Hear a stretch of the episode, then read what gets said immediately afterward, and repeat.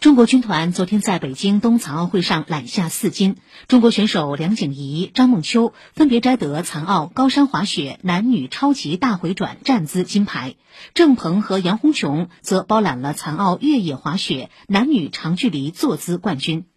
本届赛事之前，中国运动员从未在冬残奥雪上项目上夺得过奖牌，因此每一枚金牌的背后都代表着一次突破。目前，中国代表团以六金四银六铜的成绩暂居冬残奥会奖牌榜首位。